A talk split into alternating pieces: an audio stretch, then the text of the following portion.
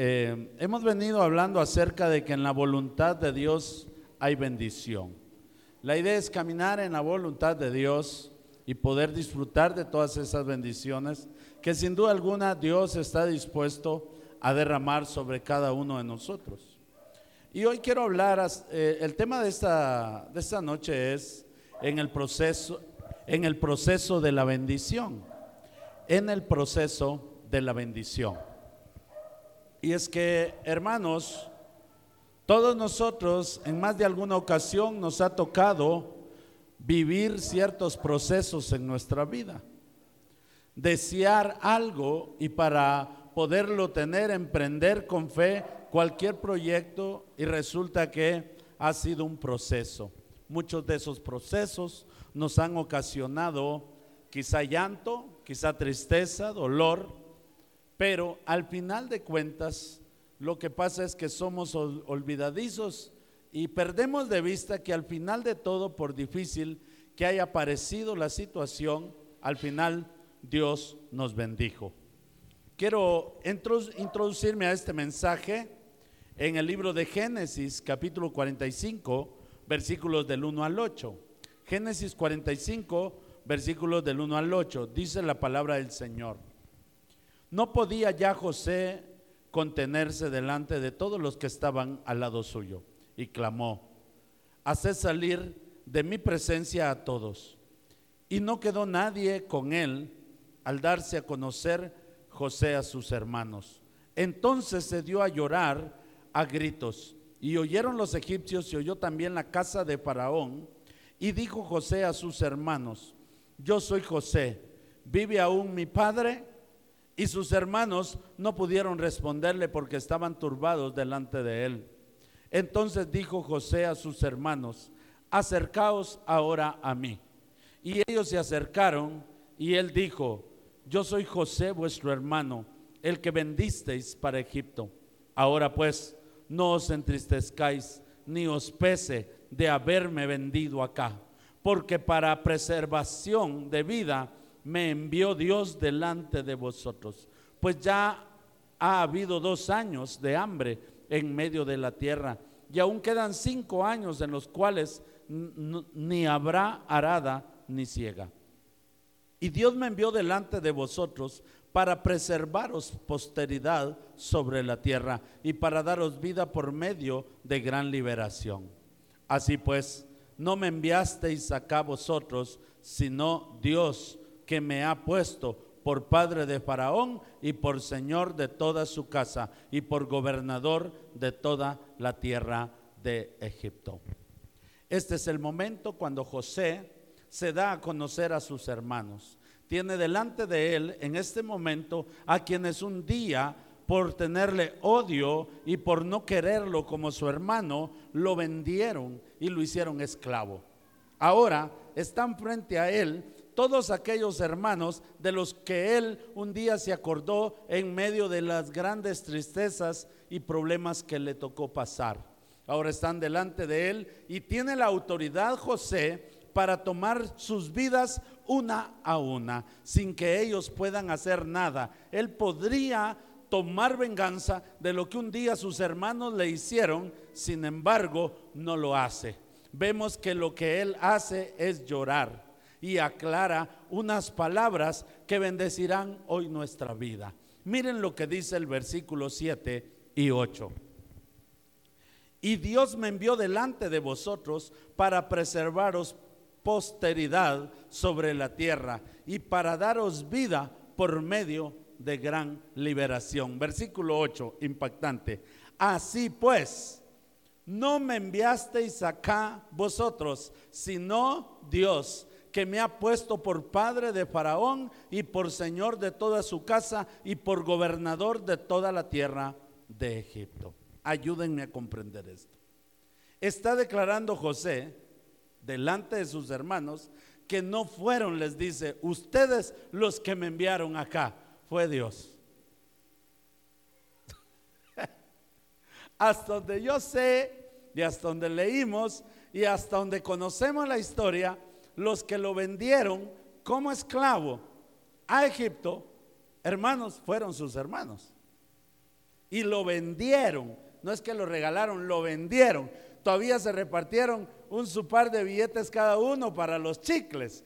Lo vendieron, pero cuando José les aclara esto, él les dice, no fueron ustedes los que me enviaron acá, fue Dios. Es decir, no tengan ninguna culpa, no se sientan culpables dentro de sí, no fueron ustedes, fue Dios el que me envió y hoy, gracias a que Dios me envió, ahora me toman por padre de Faraón y por señor de su casa y de sus bienes y por gobernador de Egipto. Hermanos, el proceso que Dios usó para bendecir el futuro de Israel tuvo que ver con escoger a un muchacho mimado, a un muchacho consentido, el último de la casa de su padre, ¿sí? Y hacerlo despreciable ante sus hermanos para que ellos lo pudieran vender como esclavo, que fuera calumniado, encarcelado y condenado a muchos años de prisión para después sacarlo de ahí y ponerlo como el hombre más poderoso de Egipto después de Faraón. Hermanos, pongamos un momento nuestra mirada acá. Los procesos no los entendemos. Y en medio de ellos renegamos. Porque no podemos comprender lo que Dios está haciendo. Muchas veces hemos deseado, hermanos, hemos anhelado algo, ¿sí?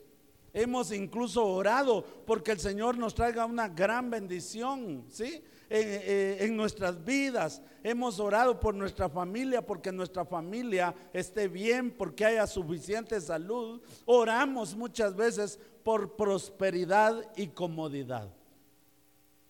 Esa es nuestra oración y estamos ahí pero la pregunta es, ok, ¿estamos conscientes de los procesos?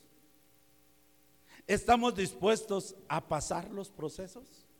Pedimos al Señor esta clase de bendiciones, pedimos comodidad y prosperidad, pero ¿estamos dispuestos? Creo que muchos creyentes no están conscientes, hermanos, que Dios nos prepara para que podamos tener y administrar de la mejor manera las bendiciones que Él quiere darnos. Él nos prepara. Él quiere que se prepare uno para administrar lo que Él quiere darnos. Así de sencillo, hermanos. Pero esta preparación vendrá en la mayoría de las veces a través de procesos que a ciencia cierta nadie quisiera vivir. Usted puede recordar hoy su vida y entender que tu hogar muchas veces estuvo en, un hilo, porque uno en el hogar tomó una decisión errada.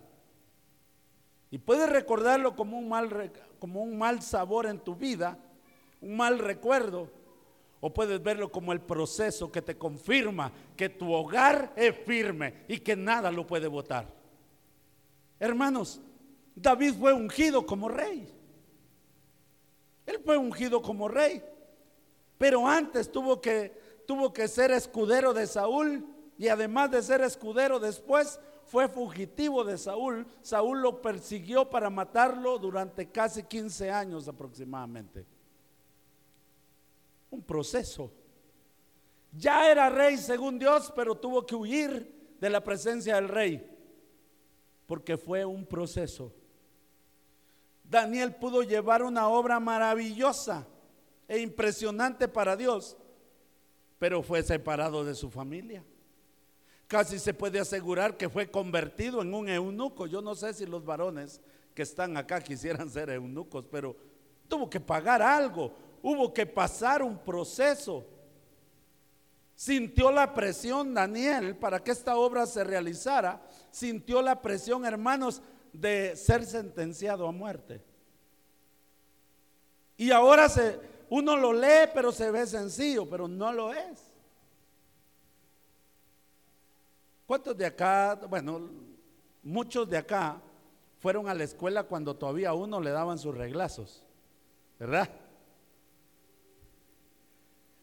Relajado pasaba usted a recibir sus reglazos. O cuando calificaban las 10 operaciones de matemática y sacó seis malas. Eran seis reglazos. ¿Cómo pasa uno? Relajado, como que nada. O, el corazón sentí uno que ya se le iba a salir, hermano. El corazón, tungun, tungun, tungun, tungun, tungun, tungun, ya, danger, danger, danger. O sea, ya se paraba el corazón. Y uno se paraba ya como que nada, pero, y lo agarraban a un solo, así, así a uno. Tenga, tenga, tenga. Y en la casa los patojos pegaban unos grandes gritos y ahí nadie lloraba en la escuela. Solo llegaba al escritorio y... Hermano. Pero ¿cómo se sentía? Ahora imaginen que le digan que lo van a matar. Pues Daniel le tocó vivir esta experiencia de ser sentenciado a muerte. No solo el hecho esta presión, sino que para llevar a cabo esta obra, hermanos, él sintió la muerte si lo tiraron al pozo de los leones. Imagínese usted ahí viendo que los leones agarrándose y que lo agarren de los pies y de las manos. A la una, a las dos, ay Dios, antes de las dos yo me muero, hermano. En el aire caigo ya, ya cae el puro trapo abajo, hermano, se me para el corazón. Imagínese esto, no solo de eso en el horno de fuego supo lo que era sentir envidia de otros y por la envidia de otros ir a parar en estas pruebas, procesos. El tener la obediencia y la fe de pasar los procesos que fueron necesarios los llevó, hermanos, a cumplir la obra de bendición no solo para ellos, sino para muchos y para todo el mundo hasta el día hoy, hasta el día de hoy. De tal manera que muchos de nosotros debemos de entender que muchas de las bendiciones grandes de Dios vienen en medio de procesos. Tu bendición a veces no te das cuenta, pero viene en medio de un proceso muy difícil. Lo primero que quiero que aprendamos en esta oportunidad es que los procesos nos enseñan paciencia y fe. Los procesos nos enseñan paciencia y fe. Miren lo que dice Deuteronomio capítulo 7, versículos 21 y 22. Hasta el 23 vamos a leer. No desmayes delante de ellos, porque Jehová tu Dios está en medio de ti, Dios grande y temible, y Jehová tu Dios echará a estas naciones delante de ti poco a poco. No podrás acabar con ellas enseguida para que las fieras del campo no se aumenten contra ti. Mas Jehová tu Dios las entregará delante de ti y él las quebrantará con grande destrozo hasta que sean destruidas. Poco a poco.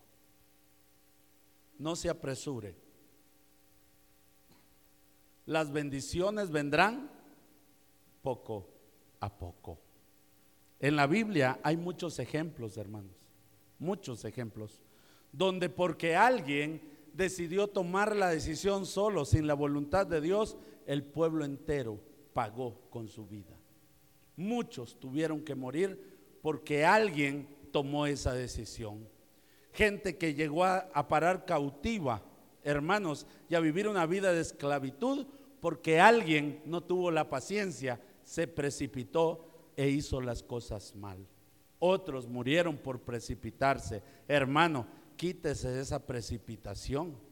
Hay gente que no tiene tiempo en el día ni para comer, ni para eso, hermano. Paciencia. No se precipite. Mire, Ananías y Zafira se precipitaron a ofrecer lo que no les nacía del corazón y murieron, hermanos. Murieron ahí en Hechos 5, está el hecho. La paciencia es el antídoto para la impaciencia, hermanos. Muchos han perdido empresas completas por inversiones apresuradas. De verdad, sé que a veces nos precipitamos, queremos tener bendiciones, pero no nos apresuremos, tengamos la paciencia. Otros, los deseos desordenados los llevaron y confundieron el amor con el deseo y fueron infelices, hermano. Hay muchos que así se casaron porque en esos momentos donde estaban solitos, donde le agarraba la mano y la besaba, él sentía que tocaba el cielo y dijo, este es amor y se casó y era deseo y fueron infelices, hermano. No, no nos impacientemos, tengamos la paciencia. La paciencia se forja, hermano, a través de la espera. No hay otra manera de pulir la paciencia que a través de la espera. No existe otra manera de desarrollarla más que esperando el momento adecuado en todo lo que necesitamos o deseamos. Miren cómo dice el Salmo 37, 7. Guarda silencio ante Jehová y espera en él. No te alteres con motivo de los que prosperan en su camino por el hombre que hace maldades. Hay gente que se precipita y dice, pero si ese es malo y lo hace, yo lo voy a hacer si yo soy hijo de Dios, pero si no es el tiempo, no debes hacerlo. Salmo 41 dice, pacientemente, oigan cómo lo dice, pacientemente esperé a Jehová y se inclinó a mí y oyó mi clamor. ¿Cuándo se inclinó Jehová, lo vio y escuchó su oración, su petición, cuando pacientemente esperó a Jehová. Para poder disfrutar, mis amados hermanos, de las bendiciones de parte de Dios, mejor vaya paso a paso, confiando en que Dios lo lleve de donde está a donde debe estar. Debemos confiar en eso. No nos apresuremos. A veces no podemos ni caminar y ya queremos volar. Si va poco a poco y paso a paso, pronto mirará hacia atrás y verá que ha ocurrido una transformación milagrosa, no solo en su vida próspera, sino en su vida espiritual. Es maravilloso ver esto. Cuando yo puedo observar que de a poquito fui caminando y cuando siento yo no soy la misma persona. En el camino Dios me ha prosperado. En el camino Dios me ha hecho entender su voluntad y ahora soy un mejor cristiano. Dios hará su obra a su debido tiempo, hermano, pero a la manera de Dios, no a nuestra manera. Sí, hermanos, esto nos lleva a ejercitar la fe en confiar de que Dios no sabe hacer malas cosas. Dios no se sabe equivocar.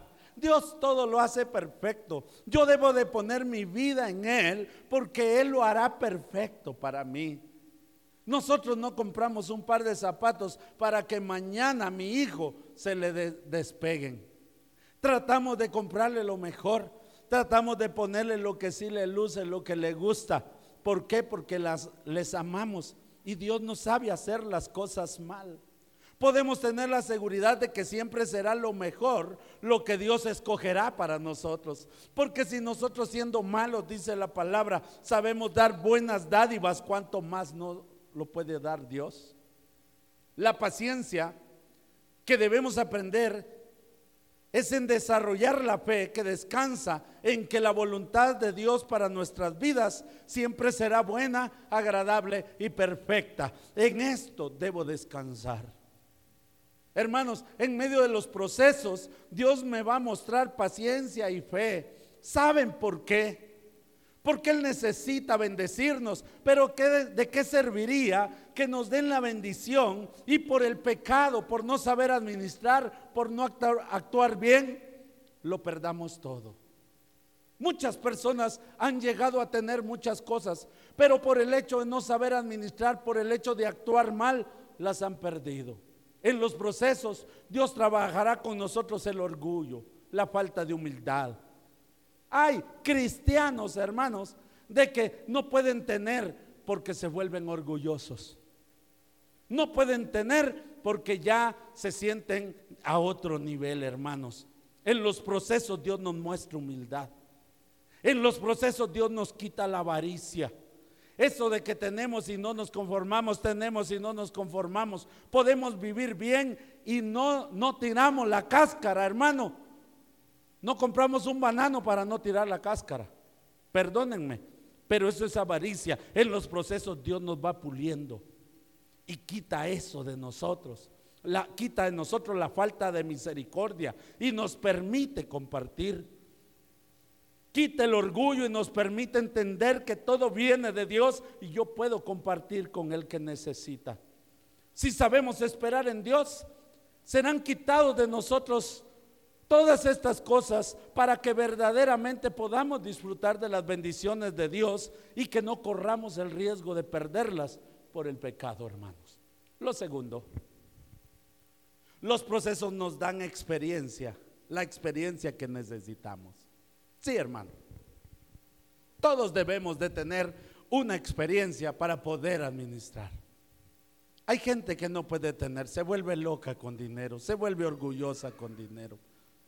Tiene una deuda y se mete a otra y así, ¿por qué? Porque no sabe tener. Se necesita de la experiencia y los procesos nos ayudan a tener la experiencia que necesitamos. Mi vida ha sido de, de muchas experiencias, hermano. De muchas experiencias. Muy malas y muy buenas. Y aún puedo decirles que aprendí, aprendí muchísimo de esas experiencias malas. En el libro de jueces capítulo 3 versículo 1 hay un pasaje que quiero compartir. Dice, estas pues son las naciones que dejó Jehová para probar con ellas a Israel, a todos aquellos que no habían conocido todas las guerras de Canaán, solamente para que el linaje de los hijos de Israel conociese la guerra para que le enseñasen a los que antes no la habían conocido. Dios en su inmenso poder y en su soberanía podía en un instante destruir a todas las naciones enemigas de Israel.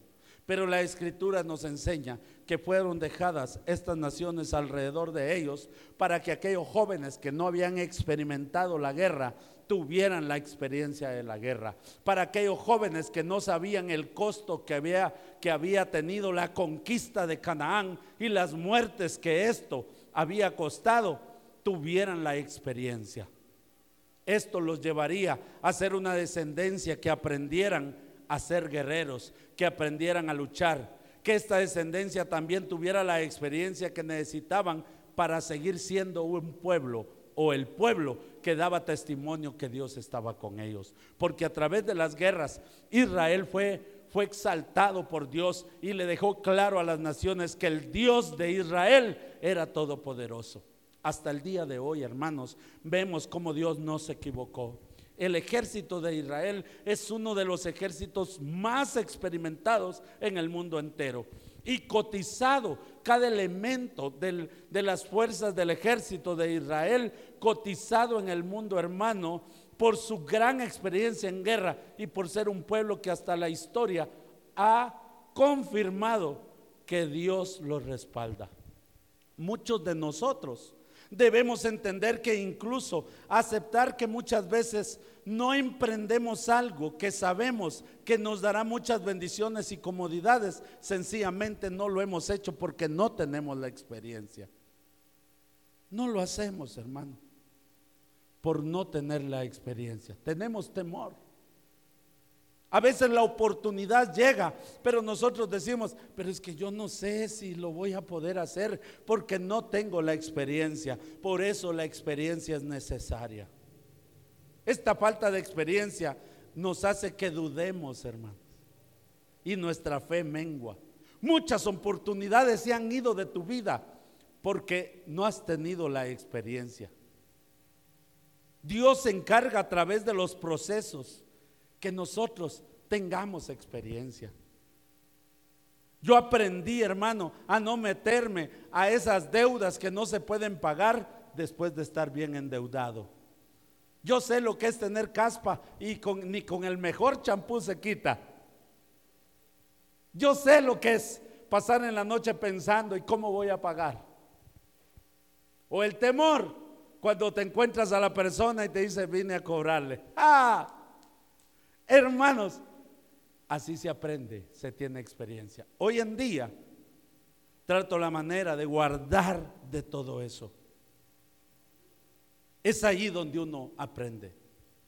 Muchos de ustedes les ha tocado vivir la experiencia que lo han dado todo por un familiar, por un hermano, por un primo y al final él no da nada por ustedes.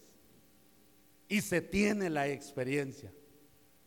Muchos de nosotros hemos menospreciado quizás nuestro hogar, los padres de familia, los cabezas de hogar, hemos menospreciado y nuestra familia le ha tocado pasar necesidad porque quisimos quedar bien con nuestra familia y resulta que al final no valió la pena. Lo único que nos quedó es la experiencia de que nuestra familia debe ocupar un lugar importante. Hermanos, Dios nos permite a través de las pruebas, de los procesos que nos da, tener las experiencias que necesitamos para ser bendecidos. David siendo escudero de Saúl, vio de cerca el trabajo de un rey, hermanos, para poder gobernar después. Dios sabía que él necesitaba la experiencia y lo puso como escudero del rey y le tocaba el arpa. Pero andaba cerquita de él todo el día y podía ver cómo gobernaba un rey, porque en el futuro le iba a servir. José aprendió como esclavo de Potifar, hermanos, a relacionarse con la gente de gobierno y de la cúpula alta de Egipto. Como prisionero, aprendió a relacionarse con los que vivían en situaciones precarias. Aprendió a administrar en las peores condiciones primero, para después José administrar en las esferas más altas del gobierno de Egipto. La experiencia fue necesaria, dolorosa, pero fue necesaria. Hermanos, miren lo que dice Levítico 19, 32 y Salmo 92, 12 al 14. Levítico 19, 32. Delante de las canas te levantarás y honrarás el rostro del anciano y de tu Dios tendrás temor. Yo Jehová dice.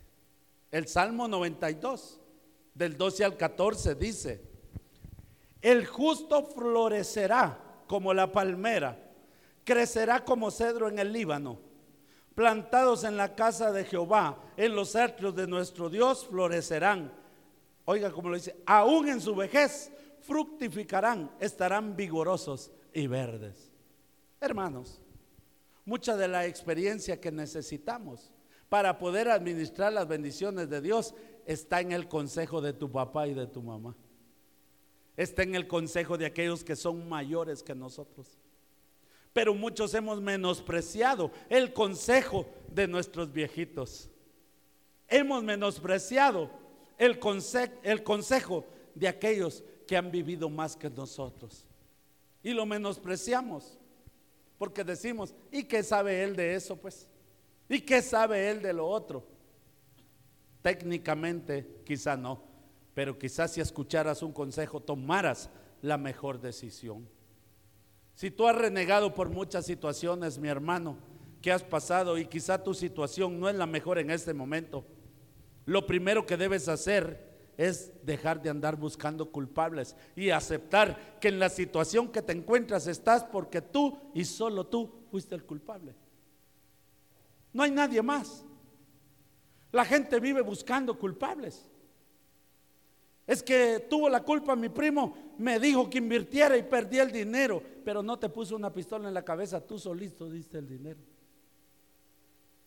De verdad, andamos buscando culpables. Es que el problema familiar fue, fue porque yo llegué y lo vi que tenía que llegar, se hubiera ido. Es tu problema, tú mismo. Los préstamos, tú mismo los firmaste, todo lo que está a tu alrededor y los procesos que te está tocando vivir Tú mismo lo hiciste. Es hasta que el azúcar está a unos niveles impresionantes que uno se da cuenta que tomar café a las 12 de la noche y 10 tazas de café y 3 Coca-Cola diarias era dañino. Y nos lo dijeron, pero solito lo hicimos. Hermanos, tú mismo lo elegiste. Pero aunque sea a la mala, yo te aseguro que este proceso te va a dar experiencia serás un hombre bien experimentado. Ah, tiene que ver, tiene que ver al que tiene que lidiar con el azúcar. Mi padre es constructor. Yo sé lo que es que un albañil a las 10 de la mañana siempre refacciona.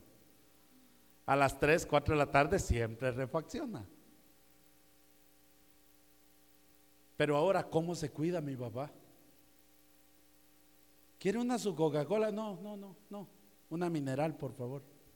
¿Cómo se cuida el viejito? Pero ahora es diabético. Ahora es un experto en alimentarse. Ahora es un experto en lo que toma. Aún los procesos nos dan experiencia. Muchos de acá se han vuelto expertos en los créditos. Les aseguro que un día serán los mejores consejeros financieros que usted puede encontrar. Porque a veces lo que no de los procesos es que entendemos.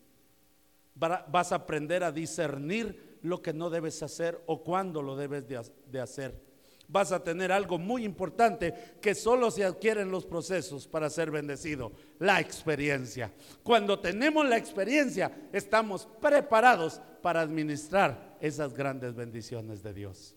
El tercer punto que quiero tratar esta noche. Los procesos nos muestran las herramientas para ser bendecidos. Sí. En Éxodo capítulo 14, versículos del 13 al 16, miren lo que dice. Póngale atención a este pasaje. Y Moisés dijo al pueblo, no temáis, estad firmes y ved la salvación que Jehová hará hoy con vosotros. Porque los egipcios que hoy habéis visto, nunca más para siempre los veréis. Jehová peleará por vosotros y vosotros estaréis tranquilos. Qué precioso. ¿eh? Versículo 15. Entonces Jehová dijo a Moisés, ¿por qué clamas a mí? ¿Por qué clamas a mí? Di a los hijos de Israel que marchen. Y tú alza tu vara y extiende tu mano sobre el mar y divídelo. Y entren los hijos de Israel por en medio del mar en seco. Hermanos, este pasaje es revelador. Porque Moisés va a orar a Dios para que lo salve y el Señor le responde que no los va a salvar, sino que cada uno debe hacer lo que tiene que hacer con lo que Dios le ha dado. Viene el, el, pueblo egipcio atrás de ellos, los va a matar, pero enfrente de ellos solo tienen el mar. Y él dice, voy a orar a Dios para que Dios lo vuelva a hacer. Él ora a Dios y Dios contesta, ¿y por qué oras a mí? ¿Por qué vienes a mí? ¿Por qué me pides a mí? Dile al pueblo que marche. Y usted agarre la vara, extiéndala sobre el mar y ábralo y pasen por ahí. Hermanos, el pueblo lo que sabía hacer en ese momento era, además de renegar, por supuesto, caminar. ¿Y qué dice Dios? Pues debían caminar. A Moisés le habían dado una vara, no para que anduviera luciéndola, sino que para que la usara. Dios en el camino pone en nosotros las herramientas para poder ser bendecidos. Pero si no las usamos, no podremos experimentar las bendiciones de Dios. Los procesos de Dios te han hecho entender en qué eres bueno y para qué eres bueno. Sí, hermanos. En el proceso uno entiende para qué es bueno y en qué es bueno. Uno debe entender eso. ¿Qué tienes en tu mano? Le dice el Señor. Por lo, porque con lo que yo te he dado, yo te voy a bendecir. Parte del aprendizaje en los procesos es para que veamos qué tenemos y en qué somos buenos. Muchos andan haciendo lo que no tienen que hacer.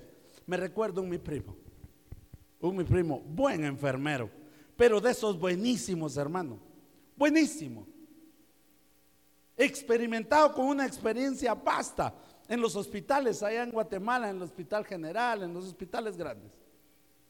Dijo, ya me aburrí de ser, de ser enfermero. Hermanos, presupuestado por el gobierno. Yo digo, si alguien se va a dedicar al ministerio, pues está bien. Dijo, ya me aburrí y renunció. Después anduvo buscando, hermano, buscando y buscando trabajo. Fue a parar de taxista. De taxista debía no sé cuántas cuotas. Le iba muy mal. Pasó rebotando un montón de años. Me llama y me dice, mira, ¿qué puedes hacer por mí? Échame la mano. Y le dije, yo no te puedo dar nada porque vos sos enfermero. Ah, pero yo eso no lo quiero hacer. ¿Y qué más sabes hacer? Hermano, nunca había trabajado la tierra. Se fue a trabajar la tierra y adivine qué. No dio bola en tres días que trabajaba le pagaban un día de trabajo nada más. ¿Por qué andaba de taxista? ¿Por qué andaba de jornalero? ¿Por qué andaba de campesino? Hasta que le dije yo, vos, ¿qué te pasa? Vos sos enfermero. Después de muchos consejos, fue a buscar un trabajo de, adivine de qué, de enfermero. Le pagaban re bien. Hermanos, los procesos nos ayudan a entender. Parte del aprendizaje en los procesos es saber para qué soy bueno y en qué soy bueno y lo que tengo para hacer. Voy terminando. David tuvo un arpa para poder aprender el trabajo del rey Saúl. A través de un arpa se acercó a Saúl para aprender el trabajo. Le pusieron la armadura del rey para pelear con Goliat. Y allá andaba el, el jovencito David, así. Ah, yo creo que con esto me voy a caer, decía, con esto no puedo caminar, porque él no era bueno para eso. Se quitó la armadura y adivinen para qué si era bueno, para la onda. Hermanos, agarró unas piedras y con esa onda derribó a Goliat. Hermanos, ¿qué tienes tú para que eres bueno? ¿Qué tienes en tu mano para ser bendecido? Sansón le dieron fuerza.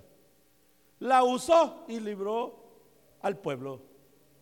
Salomón le fue dada sabiduría. Hermanos, la usó y prosperó. A Moisés, su conocimiento y experiencia en el desierto, hermano, lo hizo ser el libertador del pueblo de Israel. Hermanos, le dieron una vara y con esa vara abrió el mar y libró a Israel. ¿Qué tienes tú? ¿Qué sabes hacer? ¿Con qué cuentas en ese momento? Porque con esto te va a bendecir Dios. ¿Qué tenía Nehemías? Influencia. ¿Qué hizo? La usó y reparó los muros de Israel. Hermanos, los procesos nos muestran nuestras capacidades, nos muestran nuestros dones, nuestras habilidades y destrezas. Y nos provee de las herramientas que necesitamos para ser bendecidos. ¿Me dice amén? ¿Qué tienes tú en tu mano para ser bendecido? Porque posiblemente estás en un proceso. Pero ¿qué tienes? Deja de llorar. Deja de renegar. Deja de quejarte. Mira lo que tienes en tu mano. Mira lo que puedes hacer. Mira en qué eres bueno. Por ahí hubo un chapín que hizo mucho dinero y vivió muy bien porque sabía contar chistes. Y de eso vivió, de contar chistes. Hermano, a veces estamos haciendo lo que no somos buenos para hacer. Busca. ¿Qué tienes que dar? ¿Qué habilidades ha revelado en ti los procesos que has pasado? Porque los procesos que has pasado te han de haber enseñado algo. Termino.